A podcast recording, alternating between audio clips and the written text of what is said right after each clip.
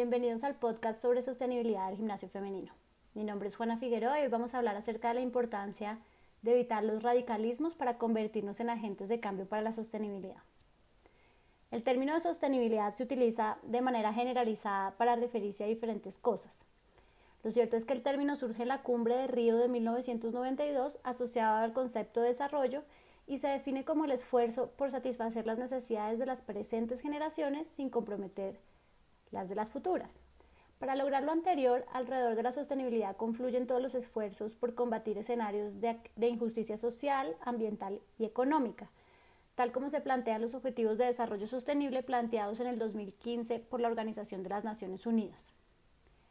La sostenibilidad la construimos todos desde los diferentes ámbitos en los que nos desempeñamos, pero debemos evitar caer en radicalismos que representan obstáculos para alcanzarla.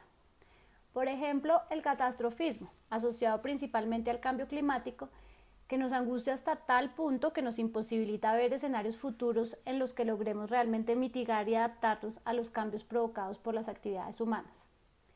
O el ambientalismo extremo, que en función de la preservación de los ecosistemas naturales olvida la importancia de aspectos económicos, sociales y culturales o el consumismo y extractivismo exacerbado que desconoce la importancia de la conservación de los recursos naturales para el bienestar de las generaciones presentes y futuras, o incluso el antropocentrismo que se evidencia en frases como cuidemos el planeta.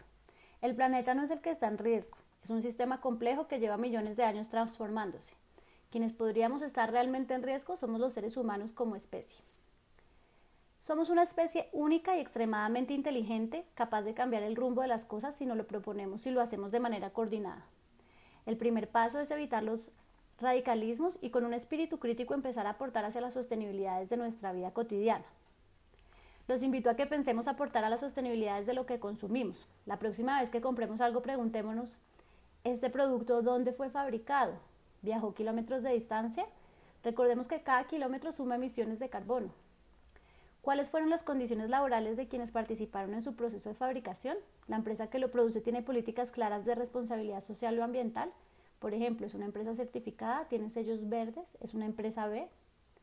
¿De qué está hecho? ¿Qué tanto conozco sus componentes y su posible impacto sobre mi salud y la de mi familia? ¿Cuánto tiempo durará en mis manos? ¿Y lo que no use, cuánto tiempo durará en la tierra?